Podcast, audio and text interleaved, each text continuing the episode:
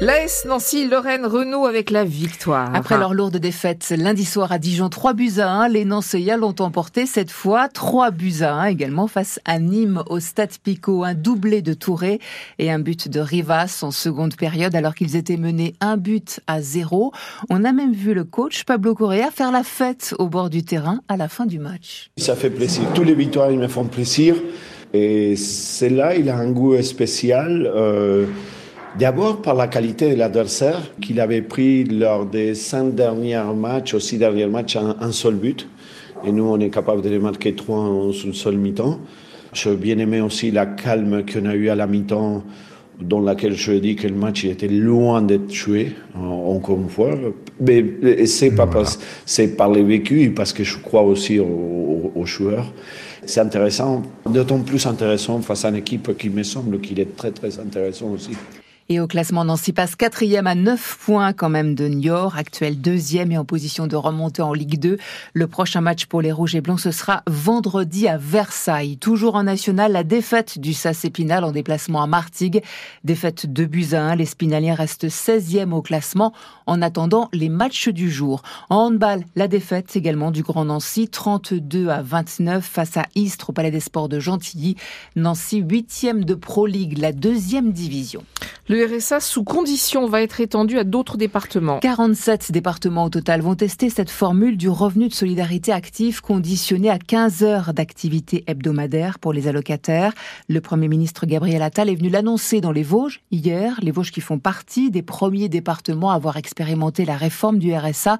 Entre Épinal et Saint-Maurice-sur-Meurthe, Thierry Collin a suivi la visite du Premier ministre. Un Premier ministre attentif aux témoignages des bénéficiaires du RSA, d'agents de Pôle emploi ou de chefs d'entreprise, puis un discours au milieu des robots sur la généralisation de la réforme du RSA pour l'heure limitée à 18 départements.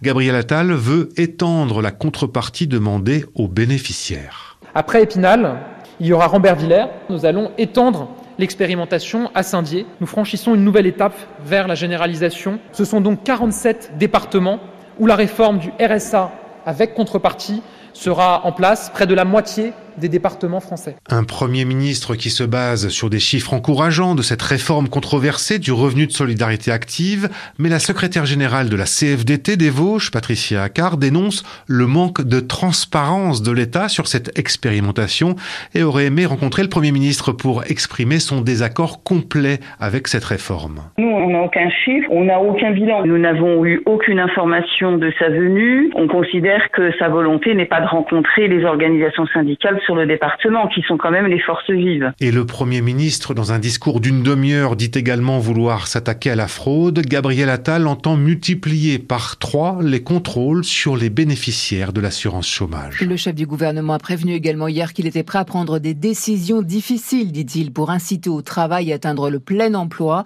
Alors que le gouvernement envisage une nouvelle réforme de l'assurance chômage, un séminaire gouvernemental dédié à la question du travail doit se réunir à la mi-mars.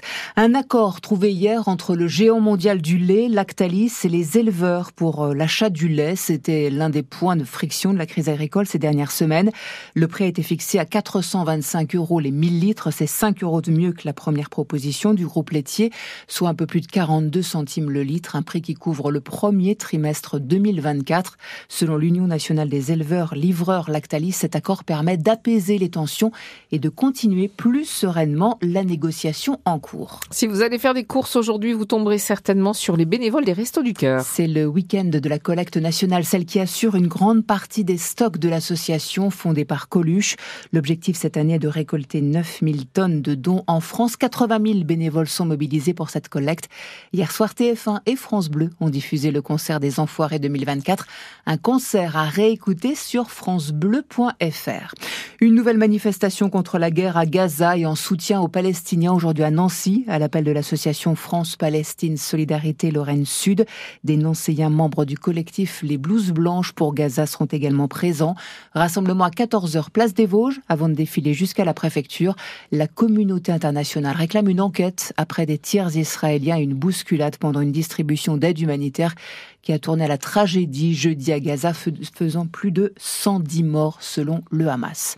L'intervention des pompiers de Meurthe-et-Moselle hier midi pour une pollution à Sancy dans le PIO. Des bidons d'hydrocarbures usagés se sont déversés sur un terrain privé. Un barrage a été mis en place avec des boudins absorbants pour éviter la propagation. Pas de risque pour la population selon les pompiers. La mobilisation d'une association à Pont-Saint-Vincent pour restaurer une église du XVe siècle. L'église Saint-Julien de Brioude qui se délabre à vue d'œil depuis cet hiver. Un édifice inscrit aux monuments historiques pour sa statuaire, ses bancs et sa forme en croix de Lorraine.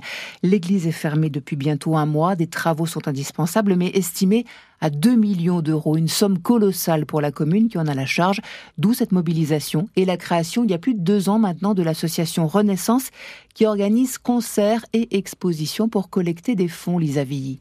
Cet habitant vit à l'angle de la rue de l'église depuis un demi-siècle. D'ordinaire, il le constate. Il y a beaucoup de passages quand même, surtout quand il y a des enterrements, tout ça. Euh, des mariages. Il y a beaucoup de vieilles personnes ici quand même qui en profitent. Hein. Mais depuis le 5 février, la grille est cadenassée et un arrêté placardé, fermeture jusqu'à nouvel ordre, ce dont Pierre Mignot se réjouit car l'église est trop délabrée. Ça peut durer encore 50 ans, mais ça peut s'écrouler demain. Donc. Euh, il vaut mieux que ça soit fermé puis qu'il n'y ait pas d'accident. Avec sa femme, il a créé l'association Renaissance pour aider à financer les travaux de plus en plus urgents. C'est la chapelle qui, à l'intérieur, se détruit complètement.